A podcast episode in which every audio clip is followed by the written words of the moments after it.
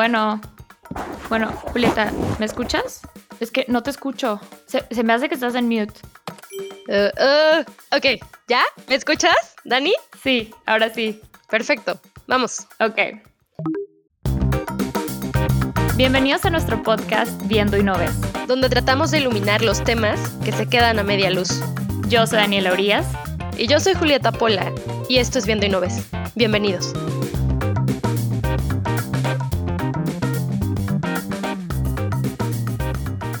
Hola, estamos de nuevo en un episodio más de Viendo y No Ves. Yo soy Julieta Pola y hoy vamos a hablar de un tema que creo que es algo que nos preocupa tanto a nosotras como conductoras, a Dani y a mí, nos, nos tiene bastante interesadas, ¿no? Para estar, estar pendientes de qué está pasando y cómo se está desarrollando esto. Sabemos que a partir de la pandemia algunos de los puestos de trabajo que más se han visto afectados son los que están cubiertos por mujeres y negocios que están desarrollados por mujeres. Entonces, hoy para hablar de esto tenemos a, alguien que se dedica justamente a apoyar a mujeres con préstamos para que abran sus propios negocios y su nombre es Carla Gallardo, ella es CEO de Viwala.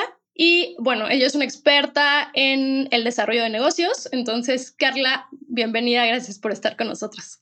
Muchas gracias, Julieta. Muchas gracias, Dani, por la invitación aquí a, platicar. Bienvenida, Carla.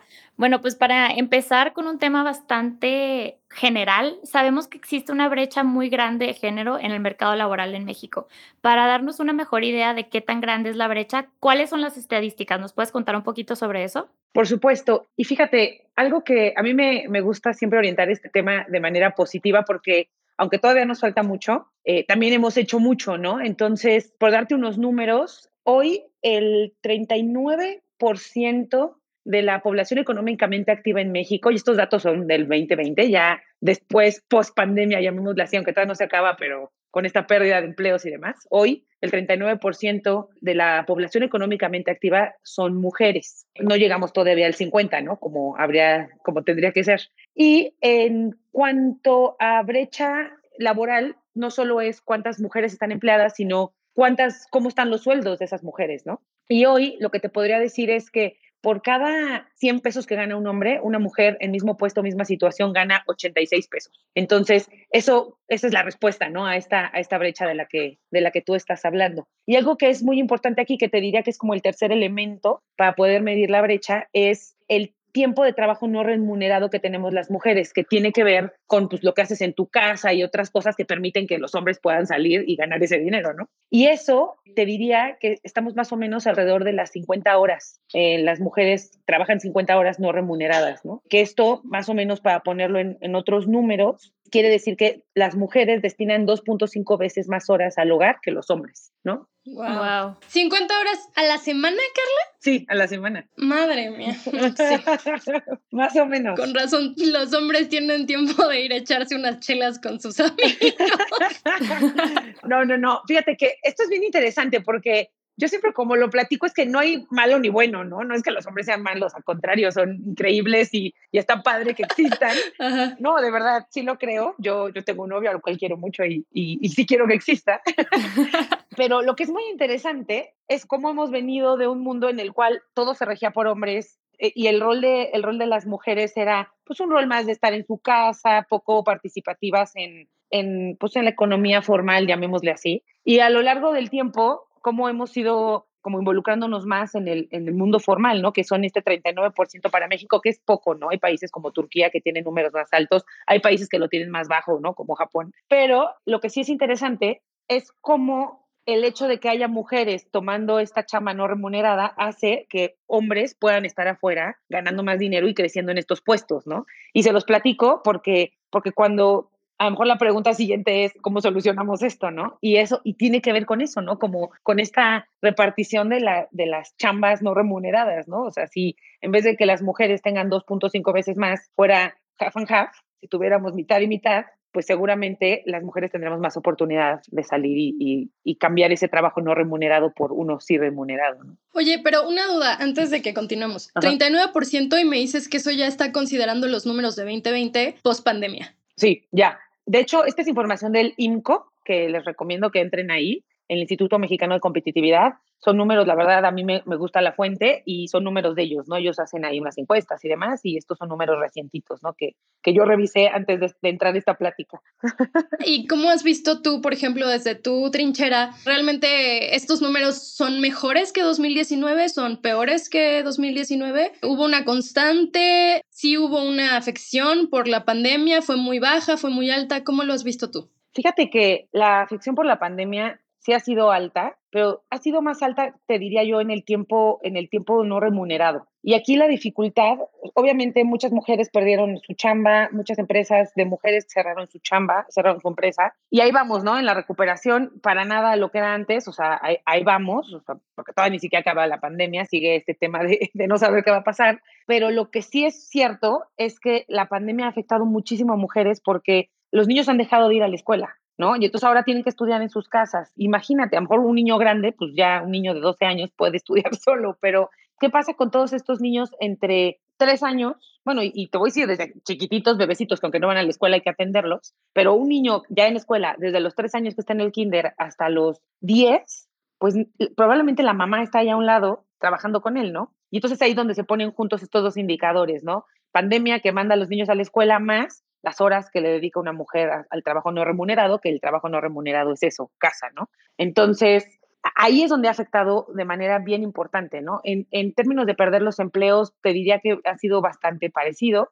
Y en términos de empresas de mujeres que han cerrado, ahí también ha sido un poco más alto, porque por los sectores en los que típicamente trabaja una mujer, ¿no? O sea, mujeres, pues sí, tenemos las mujeres que trabajan en los corporativos normal como, como, los, como los hombres, pero también tenemos muchas mujeres emprendedoras con, con autoempleos, ¿no? Entonces están las mujeres que venden algo, ¿no? O las mujeres que están en trabajos domésticos o mujeres que venden servicios, que, por ejemplo, temas como relacionados a la moda, a la salud, ahí tenemos mucha participación de mujeres. Entonces, todas estas industrias pues se han visto muy afectadas por COVID, ¿no? Que, que, no es contra las mujeres, pero sí industrias donde participan altamente las mujeres, ¿no? Entonces, sí ha habido mucha afectación, pero para mí lo, lo que yo he visto con la población que me ha tocado ver es, es como en esta, esta problemática de tener que atender mucho a los, a los hijos porque están en casa todo el día con educación pues una cosa muy nueva que es esto de aprender a través de una computadora, pues que las obliga a estar ahí metidísimas y,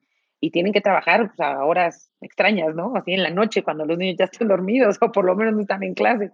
Entonces, eso es, eso es lo que nosotros hemos visto en Viguala, ¿no? Que les ha pasado a, a, las mujeres. Ok, excelente. Y entonces, bueno, tú misma lo dijiste, ya hablamos de qué es lo que existe, cómo está la brecha laboral y ahora contéstanos esta pregunta, ¿qué se puede hacer para solucionarla? O sea, sabemos que son factores sociales, factores de nuestro país, pero ¿qué se puede hacer para solucionarla? Híjole, ahí sí es, es mi opinión lo que voy a decir.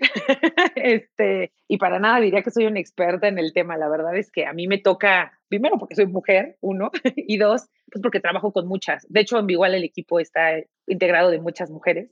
Y luego, pues nuestras clientas son mujeres, ¿no? Pero fíjate que para mí es un, tema que tiene muchas aristas, ¿no? Por un lado, definitivamente, pues estos temas culturales, ¿no? Donde las mujeres tendemos a dedicar más tiempo a, a, la casa. Y en mi opinión, no es un tema, no es culpa de hombres, ni tampoco es culpa de las mujeres, es culpa de una tradición, ¿no? Entonces, creo que ahí está esta capacidad de empezar a, a separar y a dividir de manera más equitativa la chamba en casa, creo que esa es parte número uno.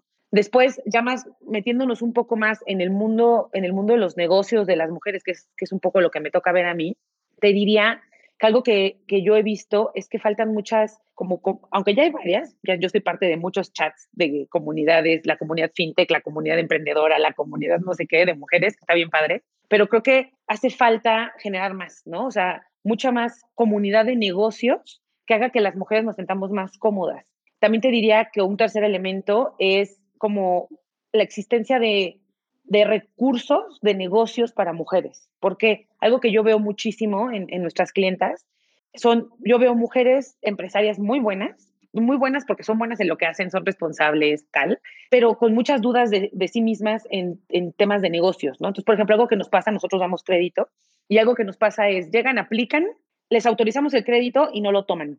Y, y luego la pregunta es, oye, pero ¿por qué no lo tomas? ¿Qué pasa? Y, la respuesta es, hay mucho miedo. Y el miedo es el reflejo de falta de confianza en sí mismas en temas de finanzas, por ejemplo. O sea, lo que veo yo son muchas mujeres que, aunque llevan el negocio espectacularmente bien, con una pandemia encima y la están sabiendo resolver y ahí van, hay muchas dudas de sí mismas porque ven este monstruo de las finanzas como algo que nadie les enseñó y es complicadísimo, que ni es tan complicado. Y ellas piensan que lo que están haciendo lo están haciendo mal y por algún lugar están equivocando y entonces tienen miedo de tomar un crédito que hay que devolver la lana, ¿no? Entonces, eso, eso lo veo mucho, ¿no? Y eso, por ejemplo, nosotros como lo estamos solucionando, tenemos un, un programa gratuito que se llama Boost Camp y, y Boost como para arriba eh, de lo que se trata es de generarles estas capacidades y reforzarles capacidades de negocio y de balance de vida a nuestras clientas, ¿no? Para que se sientan más cómodas, más cómodas en su toma de decisiones como empresarias. Entonces, ese es, ese es otro elemento, ¿no? Entonces, por un lado, la división esta de más equitativa del trabajo no remunerado, ¿no? Segundo,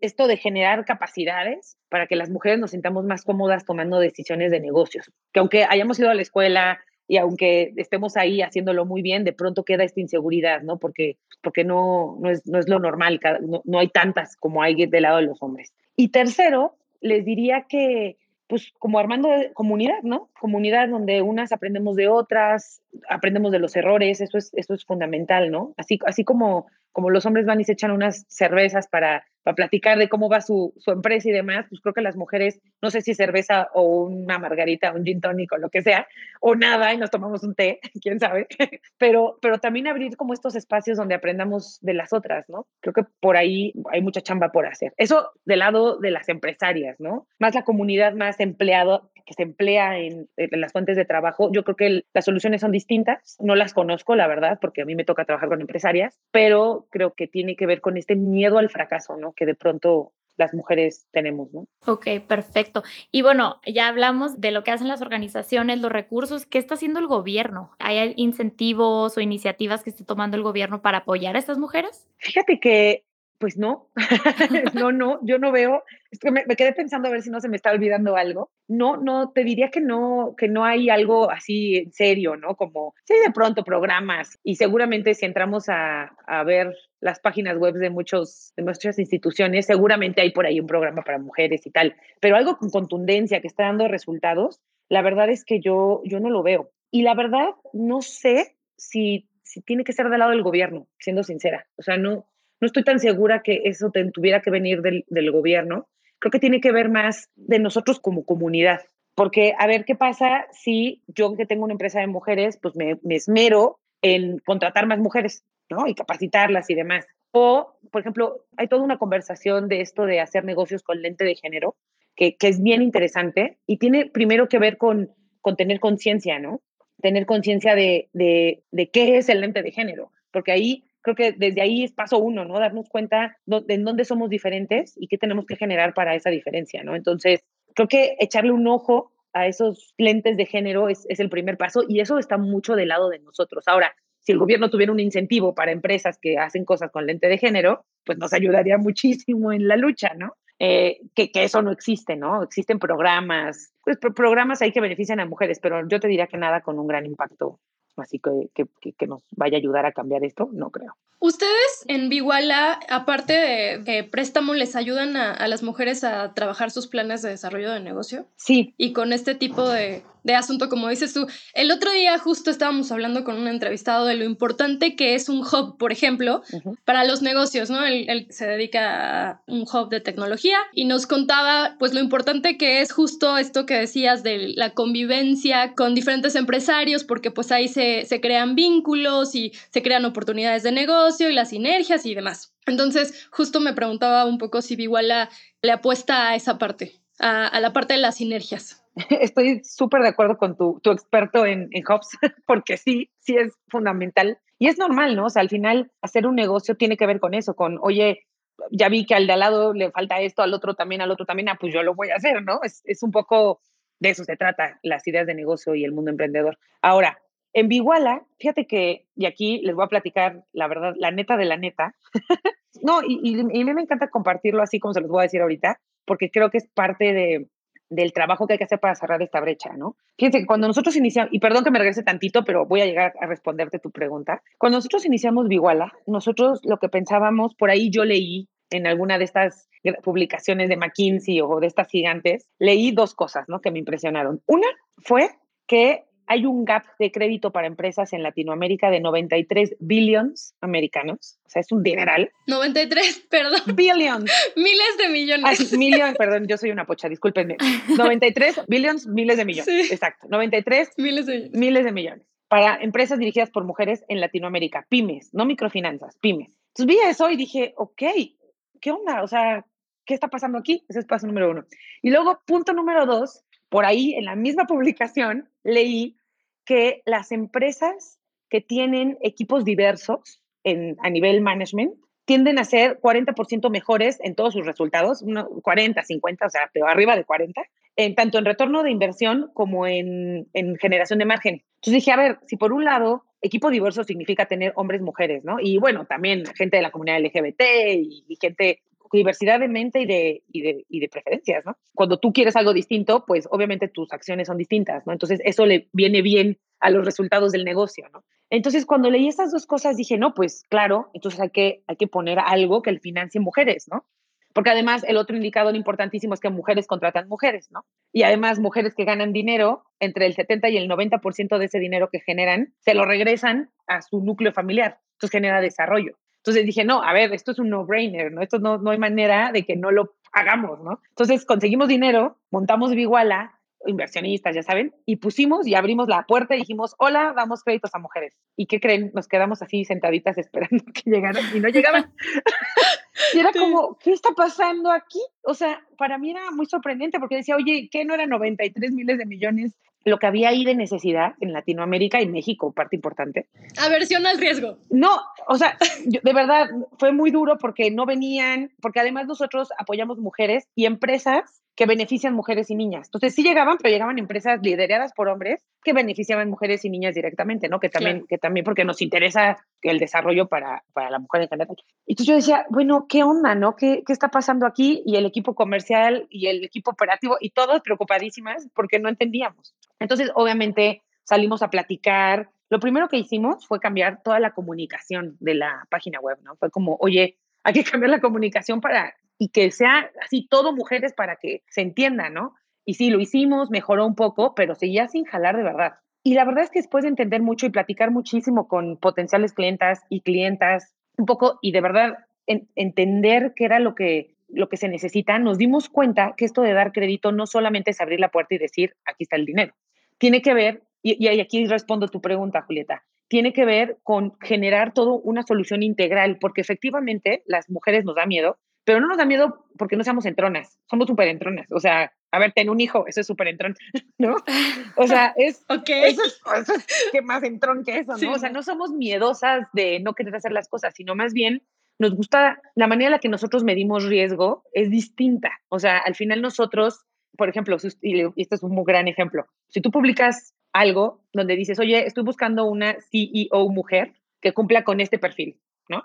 Yo les puedo asegurar que les van a llegar 80 solicitudes de hombres y 20 de mujeres. Aunque el requisito uno dice ser mujer, los hombres, como piensan, el riesgo es, bueno, tengo algunas de esas, vamos a ver, y le intentan. Y las mujeres no, las mujeres somos overachievers, ¿no? Entonces nos gusta decir, ah, no, si no cumplo con por lo menos 9 de 10, no le entro. ¿no? Entonces ahí empieza una diferencia. Entonces, cuando vas a tomar un crédito, ¿no? Cuando vas a tomar un crédito y si el monto es grande, te voy a pedir una garantía, obviamente lo primero que piensan las mujeres es, oye, ¿de verdad voy a poderlo pagar? Porque si no, ni me meto, ¿no? Por eso somos tan buenas pagadoras, porque lo pensamos bien, ¿no? Y entonces, eh, algo que está ahí súper interesante es cómo hacemos, y eso fue la pregunta que nos hicimos en Viguala, ¿no? ¿Cómo hacemos para que las mujeres se sientan más confiadas de la, de la decisión que están tomando? Y eso nos llevó a capacidades de negocio. Y eso nos llevó a, y ahora sí respondiendo a tu pregunta, Julieta, a, montar un producto 360 donde no solo les prestamos, y les prestamos con un esquema bien padre, que es un esquema sobre ventas. Entonces, tú me pagas conforme vas vendiendo. Si ese mes no vendes, ese mes tu pago es cero, ¿no? Y, pero además las acompañamos con esta cosa que nosotros llamamos Boost Camp. Y en el Boost Camp lo que hacemos es, es justo eso, ¿no? Como tenemos sesiones mensuales eh, donde una sesión es técnica y les hablamos de marketing digital o de ventas o de negociación o de temas contables, ¿no? Todo, o sea, el, el, el Bootcamp está diseñado para generar capacidades 360 de negocios, incluso hablamos, hablamos de balance de vida. Y, eh, y luego eso hacemos una sesión al mes y otra sesión al mes, entonces tenemos dos sesiones. Y la segunda es de networking entre la comunidad de mujeres que está inscrita. ¿no? Entonces, lo que sucede es que si hablamos en la sesión técnica de marketing digital, la, la, sesión de networking es sobre marketing digital, pero de las experiencias de las mismas mujeres de la comunidad porque lo que estamos buscando es que aprendan de ellas mismas, ¿no? Y bueno, eso es básicamente lo que estamos haciendo, ¿no? Y creemos que con esto es más fácil llenar ese vacío de crédito que existe, ¿no? Qué interesante, Carla. Oye, fíjate que me, me pareció súper interesante la parte que tienen de, de cómo cobrar sobre venta. Y me recuerda un poco, ¿no? Su modelo me recuerda un poco las microfinanzas. Seguramente difiere bastante de lo que es un, un modelo de microfinanza. Entonces, ¿por qué? O sea, cuéntanos cómo difiere o si sacaron alguna idea de, de, microfinanzas o... No, fíjate que no, no tiene nada que ver con microfinanzas, porque las microfinanzas están más basadas en esto de grupos, ¿no? Y entonces te presto, le presto al grupo y entonces como grupo me ganan, me aseguro que me pagues, ¿no? Entonces un poco, y luego el monto es chiquito, ¿no? Y la manera en la que lo das, pues hay mucha gente tocando puertas, ¿no? Es un poco como funcionan las microfinanzas, como a grandes rasgos. ¿no? Nosotros lo que hicimos es que nosotros, nosotros nos fuimos del otro lado de las fuentes de dinero, ¿no? O sea, hay, hay muchas, las fuentes de dinero hoy como las podrías clasificar, una manera de clasificarlas es, es dependiendo de, de quién va a usar ese dinero, ¿no? Entonces, si eres un grupo, eres un emprendedor que tiene una tiendita, sea, a lo mejor si eres microfinanzas, ¿no? Pero del otro lado tenemos las empresototas que le piden dinero a los fondos de inversión, ¿no? Entonces, nosotros lo que dijimos fue, a ver, las empresas de mujeres son pymes, la mayoría. O sea, el 90% de las empresas de mujeres están categorizadas como pequeña y mediana empresa. Entonces, lo que dijimos es, necesitamos una solución para la pequeña y mediana empresa.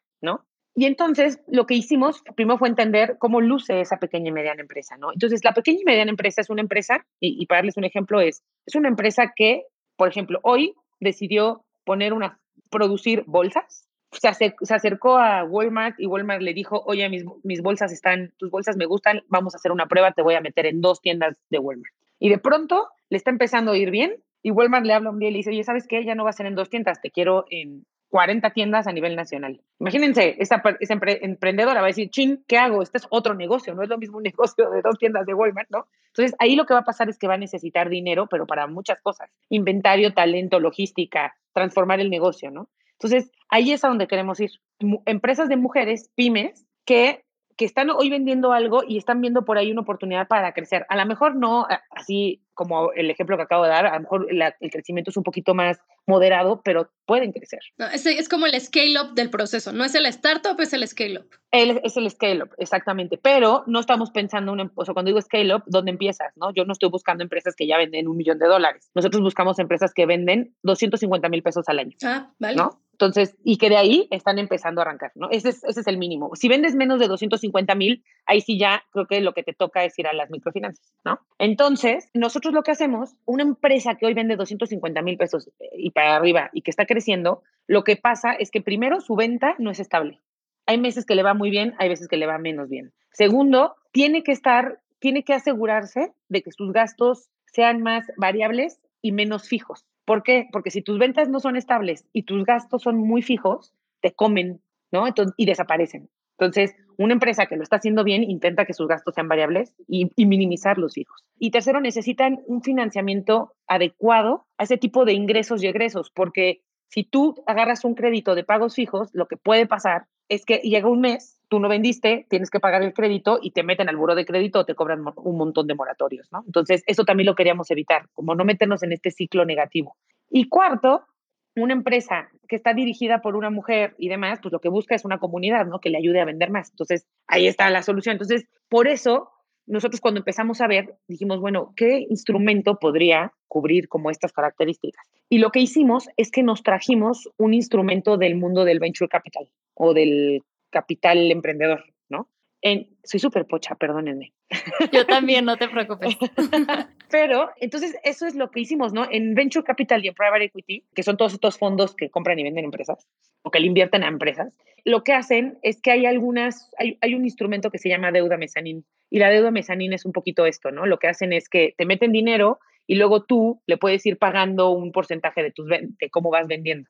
Entonces lo que nosotros hicimos, en, en Venture Capital se llama Revenue Based Finance y, y, nosotros lo convertimos a revenue-based lending, ¿no? Entonces es un crédito sobre ventas, la traducción. Y, y, básicamente lo que hicimos fue transformar eso, que funciona así en el mundo del capital privado, lo transformamos a crédito, que fue bien complicado, la verdad. O sea, ¿por qué? Porque el mundo de los préstamos está muy hecho al crédito tradicional. Todo, los sistemas, la manera en la que analizas, la parte legal, la parte contable, todo está hecho mucho para los créditos tradicionales. Entonces nosotros lo que hicimos fue modificarlo para poder dar créditos de manera sencilla y lo logramos y ya estamos colocando, ¿no? Pero de ahí viene, de ahí viene la idea del, del crédito sobre las ventas, ¿no? De, con el espíritu de a impulsar a las empresas en vez de ahogarlas, ¿no? Muy, muy buena idea, porque sí, es cierto, muchas empresas eh, justo en, el, en ese paso de buscar una manera de financiarse y capitalizarse es donde se quiebran. Exacto. Porque es difícil sostener, cuando tú estás bien mencionando, los gastos se empiezan a, a diversificar cuando estás haciendo ese proceso del scale-up. Exactamente. Y sabes qué, otra cosa que es bien interesante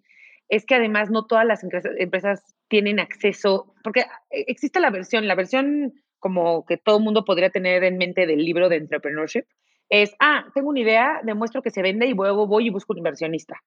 Encontrar inversionistas, la verdad es que es bien difícil, porque los inversionistas o buscan empresas que están creciendo súper rápido y tal, y la verdad es que la mayor parte de las empresas son un poco más con modelos de negocio más tradicionales, no tan tecnológicos. ¿Y, qué, y estas empresas qué hacen? No, de verdad, como la empresa que vende bolsas a Walmart, un fondo pues tampoco le va a ser tan atractivo porque no hay no es disruptivo y todas estas palabras que les encanta usar, ¿no? Pero es un gran negocio, es un gran negocio y puede vender. Te vamos a invitar y vamos a invitar a nuestro amigo del hub de, de tecnología para que platique. Échamelo. Pero no, porque, porque al final, la verdad es que si tú ves la composición de las empresas, el 90 y, la verdad es que ese número me lo estoy inventando, pero yo estimo que el arriba del 90% son empresas tradicionales, como modelo de negocios tradicionales, pero son empresas que pueden crecer, son empresas que le aportan a la economía, que contratan gente, que pueden pagar un crédito, ¿no? Ah, que no son muy interesantes para un fondo de capital, pues no, no lo son, pero entonces necesitamos generarles una solución financiera, ¿no? Y eso es un poco lo que hace igual. Muy bien. Justo en, en, ese sentido, lo que nos estás diciendo son negocios más tradicionales. ¿Qué has visto de las empresarias que llegan contigo a pedirte un préstamo? ¿Qué tipo de negocio es? Me adelantaste que es un poco convencional, pero cuéntame, ¿qué más? No, no, no, hay de todo, ahorita te voy a platicar. Sí, la mayoría es convencional, pero también hay, hay cosas ahí medio divertidísimas en tecnología. No, hay, modelos bien padres, ¿no? O sea, tenemos, a ver, tenemos un, un tier, una, una proporción importante, son empresas de mujeres que, que tienen como, que se generaron su autoempleo, ¿no? Y, y, algo bien interesante, ¿no? Son mujeres, muchas, algunas madres solteras, algunas madres no solteras, pero que acaban de tener un bebé y se les complica agarrar un trabajo, pues, tradicional, ya sabes, ¿no? De 8 a a 7, todo de lunes a viernes, donde se pierden todo lo de los bebés, que eso es importante para cerrar la brecha que les decía hace rato, ¿no? Como trabajos más flexibles, porque, claro, una, una mujer que, aunque le estaba yendo súper bien en su vida corporativa, un día tiene un hijo y prefiere estar con su hijo, obviamente, porque el trabajo que tiene es muy cuadrado. Estamos trabajos más flexibles que les permitan a las mujeres hacer las dos cosas, ¿no? Crecer en su vida corporativa, pero también atender a su hijo, porque ¿quién no quiere ver crecer a su hijo, no? Entonces, eso es un poco como por el tema de cerrar la brecha, pero tenemos mujeres de esas, ¿no? Que, que tenían su vida corporativa y les iba muy bien, pero un día tuvieron un hijo y hay unas que son madres solteras, hay otras que no son madres solteras, pero las dos tienen la misma problemática, ¿no? Tienen tiempo para sus hijos. Entonces se montaron su, su negocio que empezó ellas solas o ellas solas con una amiga y entonces son empresas a lo mejor no, son empresas que, que, son, tenemos de las dos. Primero, que son como autoempleo, entonces que se generan dinero para ellas vivir bien y viven bien y están creciendo y empezaron a contratar gente. Luego tenemos empresas que son un poquito más grandes, que ya tienen 10 personas contratadas y demás. Entonces, ese es un tier, ¿no? Las que se empezaron a generar como su propia chamba. Yo te diría que por ahí estamos como a la mitad y ahí tenemos de todo un poco, ¿no? Tenemos muchas cosas en temas de salud, muchas cosas en temas de moda, ¿no? Luego, por ejemplo, tenemos otro tier de empresas que tienen una beta como muy, muy interesadas en cambiar algo de la sociedad, ¿no? Entonces, hartas de, por ejemplo, tenemos una empresa que se llama Rayito de Luna, que es increíble, dirigido por una muy buena emprendedora que se llama Jimena. Y Jimena, igual, vida corporativa, un día eh, dice, oye, esto que yo estoy usando, es, o sea, como ella utilizaba algunos productos cosméticos y se dio cuenta que era una cochinada en temas de químicos y demás. Y dijo, oye, esto está horrible, me va a hacer daño a mí, le va a hacer daño al ambiente y se montó Rayito de Luna, que es una compañía que vende productos cosméticos naturales, ¿no? Y le está yendo re bien y, ahí va creciendo, ¿no? Y, lo que está tratando ella es de solucionar un tema ambiental y, de salud, ¿no? Y luego, por ejemplo, tenemos otra empresa que, y otro tier de empresas que ejemplifican que están tratando de resolver un tema social. Y ahí tenemos una empresa que se llama Granjas Murlota. Y Granjas Murlota está dirigido por otra empresaria increíble que se llama Itzel.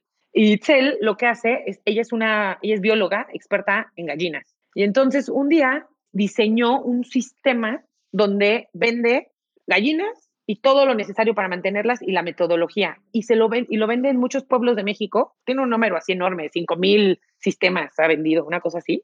Y entonces lo que hace es que en zonas rurales les entrega todo este kit y se vuelve una empresita esa casa de producción de huevo. Y luego ella recolecta los huevos y todos estos huevos se los vende a las autoservicios. O sea, si tú hoy vas a Soriana, cualquiera de estos puedes comprar huevos Murlota. ¡Qué increíble! Y son orgánicos, este, non-GMO, ya sabes. Bueno, non-GMO te lo garantizo. No, fíjate, eso es interesante. No todos están, depende de dónde vengan, están certificados o no orgánicos, pero sí son free range porque están crecidos en, comunidad. Ah. Entonces, está padrísimo, la verdad, el programa, lo que hace Itzel. Y si te fijas, tiene más como una beta social, ¿no? Entonces, tenemos un poquito de todo, claro. pero y, ahí van las empresas, ¿no? Sí, con COVID, pues algunas, sobre todo las empresas que están muy metidas en temas de bienes de, de consumo, por ejemplo, pues cosmética, moda, todo es salud, todas estas cosas se vieron, en el modelo tradicional se vieron muy, muy emproblemadas con COVID, pero pero ahí van, ¿no? Ok, perfecto. Bueno, Carla, y entonces ahora para, para entender cuáles son los efectos de la participación de las mujeres, no estoy segura dónde, pero leí una estadística que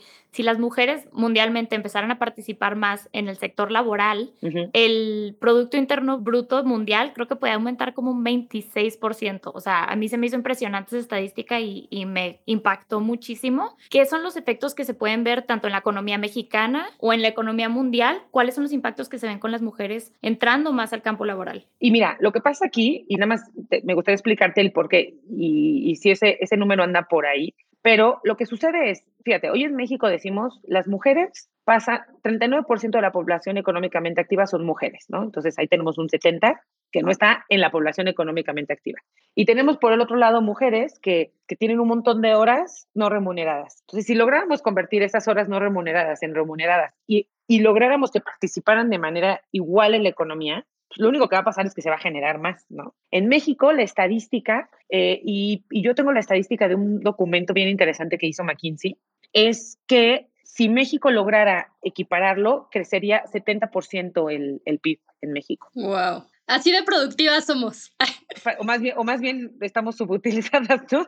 Este, para 2025, ¿no? O sea, lograríamos que aumentara. Entonces, eso y eso es súper interesante, ¿no? El, si, el valor que generaría que participáramos de manera igual sería bien interesante porque es hoy dinero que no se genera. O sea, está implícito el costo, digamos, ahí anda, porque claro, cuesta que tú estés dedicándole 50 horas a la semana a tu casa, pero nadie te lo paga, ¿no? Entonces, eso, eso sería, esa es, esa es la cifra. Y la otra que es parte que es súper importante, Dani, es, te diría yo, cómo esto genera desarrollo porque no solo es los indicadores globales o macroeconómicos del PIB, ¿no? O sea, sí, si lográramos participar más, va a crecer, pero el otro indicador importante es el que les decía hace rato, ¿no? Está probado que una mujer cuando gana dinero, entre el 70 y el 90% lo reinvierte en su casa en educación, salud y bienestar. Entonces, eso habla de desarrollo económico, ¿no? Entonces, y desarrollo social, las dos cosas. Entonces, sí es bien importante, ¿no? los efectos de, lograr esto. Claro.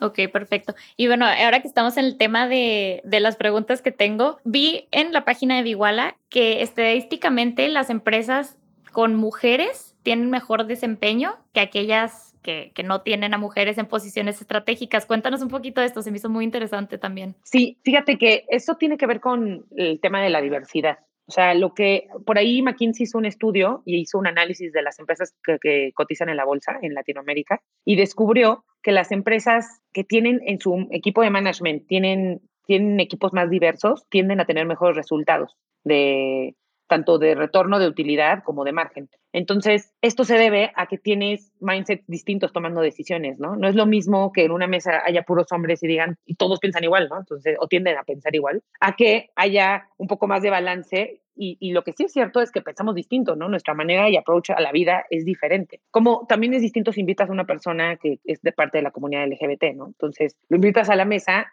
sus experiencias de vida y toda la manera como percibe la vida lo va a llevar a tomar decisiones o por lo menos considerar variables distintas, ¿no? Que te hacen cuestionarte y, al final se traducen en mejores decisiones. Ahora, también hay evidencia en las microfinanzas que los grupos de mujeres pagan mejor que los de hombres. Por ahí hay un, un fondo padrísimo que se llama Calvert Capital. Ellos ellos le han prestado mucho a empresas de mujeres y tienen súper buenos resultados, medibles, ¿no? Entonces, e, es una realidad que las empresas de mujeres, las empresas que tienen equipos diversos, diría yo, no solo mujeres, tienden a ser mejores en resultados, ¿no? Perfecto. Carla, muchísimas gracias. Antes de concluir, se nos fue súper rápido. Sí. Te queremos invitar otra vez. Oye, pero ya antes de concluir, te vamos a hacer una, una pregunta que es para el auditorio. Yo creo que mucho de lo que nos has contado hoy, ojalá anime a mujeres que tienen toda la vena de emprendedoras, porque de veras yo conozco muchas que de veras tienen todo lo que se necesita para ser una manager y lo que no tienen es justo lo que nos contabas, ¿no? Esa seguridad de decir, yo puedo sacar un préstamo y yo lo puedo pagar y esto va a funcionar. Entonces, ¿qué les dirías a todas esas mujeres que te escuchan allá afuera? No, pues que se animen. Paso número uno, seguridad y anímense. No, a ver, en México, les juro, tenemos mujeres de, y, y quitamos la palabra empresaria, pero tenemos mujeres de negocios increíbles. O sea, la señora que está en el mercado atendiendo su puesto, ella es una mujer de negocios, ¿no? ¿Por qué? Porque va a la central de abastos, lo surte y lo vende y hace su lana y con eso vive. Eso es una mujer de negocios, ¿no? O sea, quitémonos de la mente que la mujer de negocios es la que tiene una maestría y, y tiene un trabajo dando créditos, no, ¿no? Mujeres de negocios hay muchas, o sea, la, las señoras que tienen el mercado supuesto son mujeres de negocios y así se tienen que ver. Para mí desde ahí empieza, ¿no? Esa es una. Y dos, las invito a que se capaciten porque la capacitación al final, pues sí te hace ser más técnica y te hace sentir más seguridad en tus decisiones. Ahí síganos en nuestras redes sociales, es Viguala MX, Viguala con B chica y W. Y ahí pueden ver todo el tema del Bootcamp. Es gratuito, puede inscribirse quien quiera es todo el año y todo el tiempo lo estamos haciendo. Entonces, nuestro objetivo ahí mm, es básicamente que, que haya más mujeres capacitadas, ¿no? Y, que estén tomando este reto de, de ser empresarias, ¿no? Entonces, yo les diría eso, con mucha, o sea, como sí hacer un entendimiento de en qué somos buenas, qué somos malas, pero sin drama, ¿no? Como así, claro, blanco y negro, porque tampoco somos buenas para todo, eso también es cierto, pero eso ya es de la persona y lo que no seas bueno, pues júntate con alguien que sí es bueno para eso y hay que hacerlo juntas, ¿no? Pues bueno, muchas gracias Carla, súper interesante todo y como dijo Julieta, te, yo creo que te vamos a volver a invitar para seguir platicando contigo. Gracias Carla. Muchas gracias Julieta, muchas gracias Dani por la invitación. Entonces, pues muchas gracias a todos por escucharnos el día de hoy. Esto es Viendo y No Ves y los esperamos en el siguiente episodio.